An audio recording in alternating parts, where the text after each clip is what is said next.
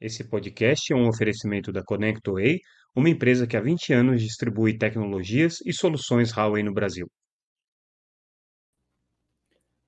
Olá pessoal, tudo bem? Aqui é Samuel Possebon, editor da Teletime. A gente está de volta com mais um Boletim Teletime, o nosso podcast diário com as principais notícias do mercado de telecomunicações.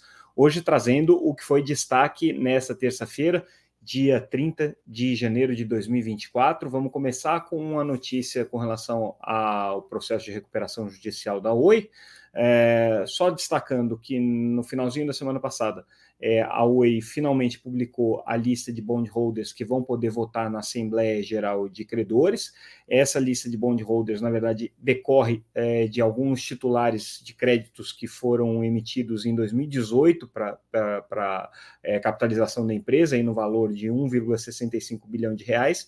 É, eram Senior Peak Toggle Notes, é, até então geridas pelo banco BNY Mellon, é, mas aí agora, é, como é, é esses bondholders fizeram o exercício aí do voto individual, então a Oi é, acabou publicando né, essa relação de bondholders que vão poder votar. São é, investidores institucionais e também pessoas físicas.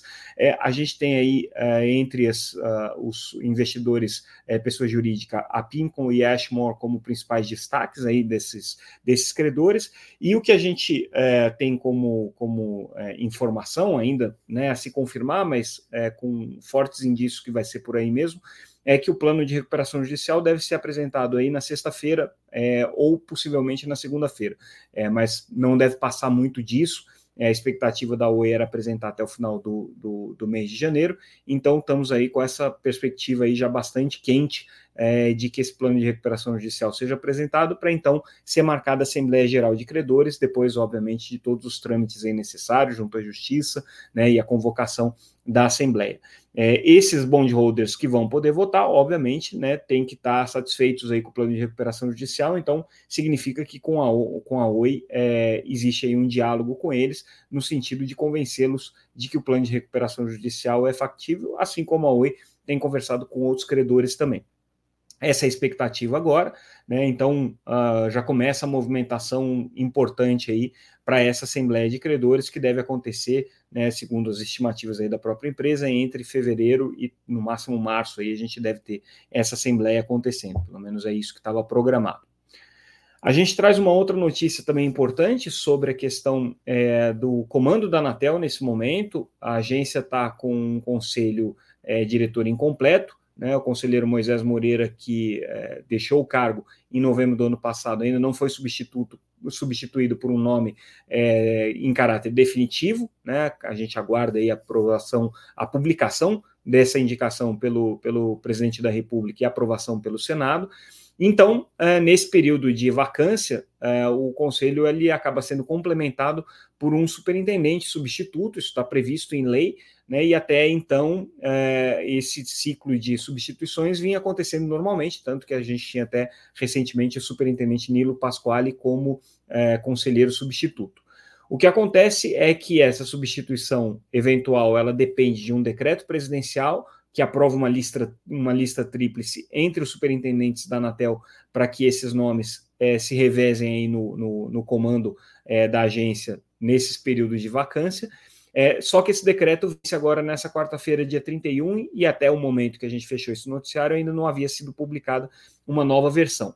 O que, que acontece agora? É, a Anatel tem que interpretar dentro da lei das agências o que, que ela faz. E a lei das agências diz que, não havendo decreto, ela tem que escolher é, o superintendente com mais tempo no cargo.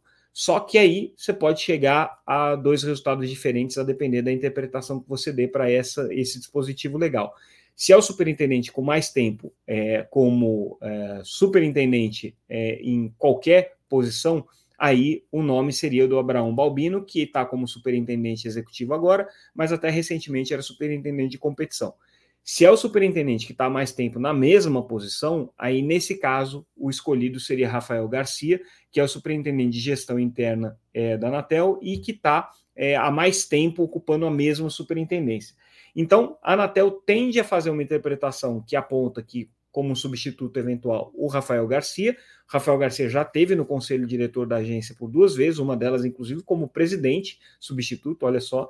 É, e aí agora é, a gente precisa ter essa confirmação nessa quarta-feira, é, a depender da publicação ou não dessa lista tríplice. Não havendo essa indicação, é, aí a Anatel vai ter que apontar é, o Rafael como, como o próximo uh, uh, conselheiro, né, pelo menos em caráter substituto, até que é, o presidente Lula encaminhe um nome para o Senado e o Senado vote e aprove esse nome. A gente traz uma outra notícia também que não deixa de ser curiosa, né? Assim, a semana, na semana passada, Angola Cables, que é uma das principais é, empresas de infraestrutura de cabo submarino e também operadora de data center na Praia do Futuro, em Fortaleza, é, anunciou investimentos adicionais para a expansão do seu da sua estrutura de data center lá. Estão anunciando investimentos aí de 250 milhões de reais para ampliação do data center na Praia do Futuro. O que, que acontece? Essa notícia não dá para a gente dizer que é, é, normal no contexto em que é, existe uma grande pressão do setor de telecomunicações para que é, as autoridades estaduais de, do Ceará, né, especificamente a CAGES, que é a Companhia de Saneamento, é, revisem os seus planos de instalar uma usina de dessalinização na Praia do Futuro, sob o risco de que essa usina poderia é, ameaçar a infraestrutura crítica de telecomunicações, tanto cabos submarinos quanto os data centers que estão instalados naquela região. É, houve grande pressão do setor de telecomunicações nesse sentido, a Anatel se manifestou, escreveu um parecer que foi publicado no final do ano passado e enviado para várias autoridades aí, e nesse parecer, inclusive, a Anatel dizia que se a CAGES insistisse no plano de colocar a usina de dessalinização onde ela está planejando colocar, é, havia o risco aí de você afastar investimentos em infraestrutura crítica. E aí agora vem a Angola Cable e anuncia esse investimento. Claro que a KGS deu uma certa tripudiada né, e é, comemorou né, esse, esse investimento que está sendo feito na Praia do Futuro por um player de redes submarinas e de data centers, dizendo que, olha, é, ficou provado que não havia risco nenhum, tanto que eles vão fazer mais investimentos aqui. A gente questionou a Anatel sobre isso, estamos aguardando uma resposta, mas não deixa de ser um fato curioso e que, de alguma maneira, enfraquece aí bastante a tese das operadoras de telecomunicações, no sentido de que é, essa instalação da usina de desalinização seria uma ameaça ali para toda a infraestrutura de telecomunicações, a infraestrutura de banda larga que está colocada ali na Praia do Futuro. Agora é, vai ter que ser revista aí essa, essa, essa tese e a Anatel, né, que foi quem deu o parecer técnico, inclusive, é, vai ter que se posicionar para dizer, né, afinal de contas, né, se ela mantém ou não essa posição aí de que é, a usina de, de sanilização pode afastar investimentos. Pelo menos nesse ponto, é, acho que a Anatel aí não tem mais como defender é, o seu argumento. Mudando de assunto, agora a gente traz uma notícia sobre o investimento que está sendo feito é, pela, pela, pelo braço aqui de é, Venture Capitals é, da TIM, né, que é o, o, o, o fundo Upload Ventures, que é, tem como, como principal âncora a própria TIM, investindo numa empresa é, dedicada à publicidade e uso de inteligência artificial em, em varejo, né? é a Top Sport, que está recebendo esse investimento, não foi divulgado o valor, mas é curioso e interessante a gente ver a TIM preocupada em fazer um investimento numa startup cujo foco é justamente a atuação com inteligência artificial no mercado de varejo. Né? Então, uma diversificação aí bastante interessante do foco da TIM, principalmente é, da, da, dos setores em que ela está apostando aí como, como é, promissores a ponto de fazer um investimento com o seu braço de venture capital. A gente traz também um estudo que a Ancine elaborou, ela está chamando de Panorama do Mercado de Streaming no Brasil, é, apontando mais de 60 plataformas de streaming disponíveis hoje no mercado brasileiro, um número bastante significativo. Se você olhar a lista ali que a Ancine é, colocou, muitas das plataformas a gente desconhece, e algumas que a gente conhece não estão ali nesse estudo, tá? É, algumas, eh, por exemplo, aquelas ligadas ao canal Curta, é, Samsung TV, que são plataformas importantes aí no mercado de streaming, não aparecem no estudo que a agência é, do audiovisual produziu. Mas, de qualquer maneira, é, tem dois aspectos importantes aí que a gente tira desse estudo. Primeiro, a quantidade de players aí no mercado de streaming, já muito significativo, mercado muito competitivo, e depois é o fato de que a gente tem é, um, uma quantidade de conteúdo nacional muito pequena é, nesse, nessas plataformas de streaming. Segundo o levantamento que a Ancine fez, é, menos de 10% do conteúdo dessas plataformas é de conteúdo brasileiro. Se a gente pegar como comparação, a TV por assinatura tem hoje mais de 18% do conteúdo dela é conteúdo brasileiro. Então, existe uma discrepância grande. É, melhora quando a gente olha plataformas nacionais, como é a Globoplay, como é plataformas das operadoras de telecom, como do caso da Vivo, caso da Claro, né, que tem suas plataformas de streaming, tem percentuais bem mais altos de conteúdo nacional, mas no grosso, principalmente se a gente pegar aquelas plataformas mais consagradas, como Netflix, HBO, Disney, Amazon, o percentual de conteúdo brasileiro é bem pequeno. Por que, que isso é importante? O Congresso está discutindo, nesse momento, uma regulamentação para o mercado de streaming e uma forma de tributar o mercado de streaming, e um dos focos, um dos alvos, é justamente ampliar o conteúdo nacional. Então, um estudo como esse da Ancine corrobora né, o movimento do Congresso no sentido de ampliar né, o grau aí de regulamentação e o grau de mecanismos para fomentar é, a indústria audiovisual também no mercado do streaming. Né? Isso que a gente vai acompanhar.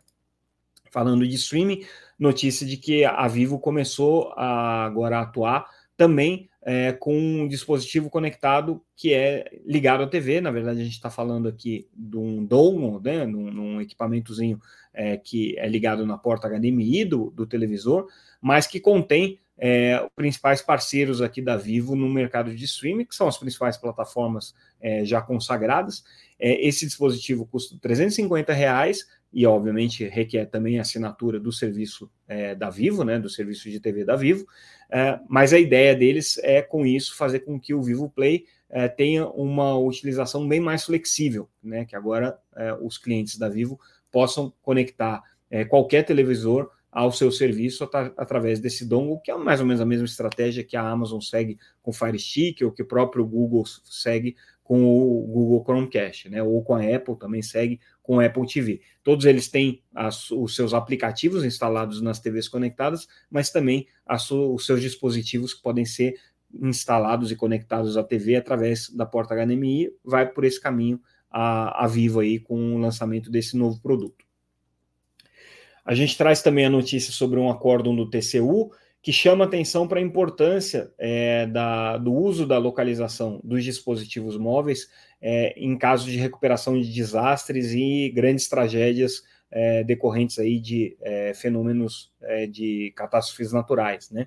É, então, o que o TCU diz ali nesse acórdão é que é fundamental que os órgãos de defesa civil, os órgãos de, de atuação nesses casos extremos aí de desastres, tenham acesso à localização dos dispositivos para que eles possam né, com isso, agilizar a busca aí de vítimas e, e de é, pessoas que se, tenham sido afetadas por esses desastres. É uma coisa que já acontece hoje, né? A gente tem N casos aí de pessoas que foram localizadas por conta do sinal de celular, é, mas o fato de haver uma, um acordo e uma recomendação do TCU nesse sentido pode fazer com que, inclusive, a Anatel é, adote medidas aí garantindo um pouco mais, inclusive, de recursos para que recursos não financeiros, né, mas recursos técnicos aí, para que os órgãos de defesa civil tenham acesso a essas localizações e possam, com isso, realizar de maneira mais eficiente o seu trabalho.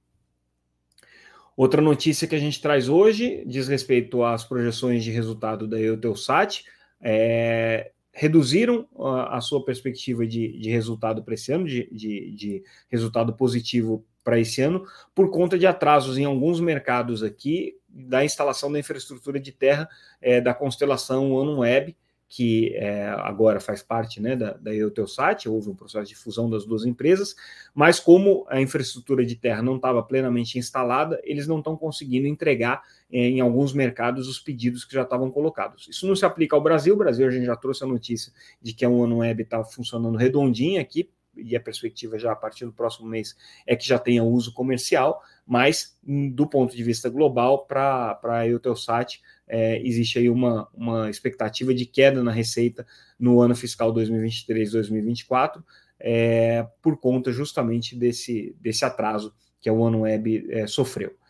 E aí, falando em satélites, para a gente fechar o nosso boletim de hoje, a gente traz a informação é, de que a Anatel publicou finalmente o direito de exploração de satélite estrangeiro para a Kinés, que é uma, um player aí de satélites em órbita baixa, uma empresa francesa, com foco em IoT. Então, eles têm aí cerca de 25 satélites que operam numa faixa de frequência bem baixa, dedicada justamente ao mercado de internet das coisas. E aí a ideia né, é que essa constelação atenda ao mercado especificamente de IoT, a Anatel agora autorizando, eles estão livres para entrar no Brasil. A empresa não anunciou nenhum plano ainda específico para o Brasil, mas o fato de já ter anunciado é, e ter pedido né, essa autorização de exploração de satélites estrangeiros significa que logo, logo eles devem ter alguma operação rodando aqui em território é, brasileiro também.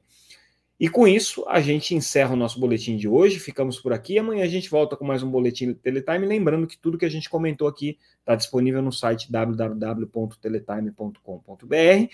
Vocês podem se inscrever para receber a nossa newsletter ou então também acompanhar a gente pelas redes sociais, sempre como arroba Teletime News. Ficamos aqui é, com esse boletim de hoje e amanhã a gente volta com mais um boletim Teletime. Mais uma vez, obrigado pela audiência, pessoal. Até amanhã.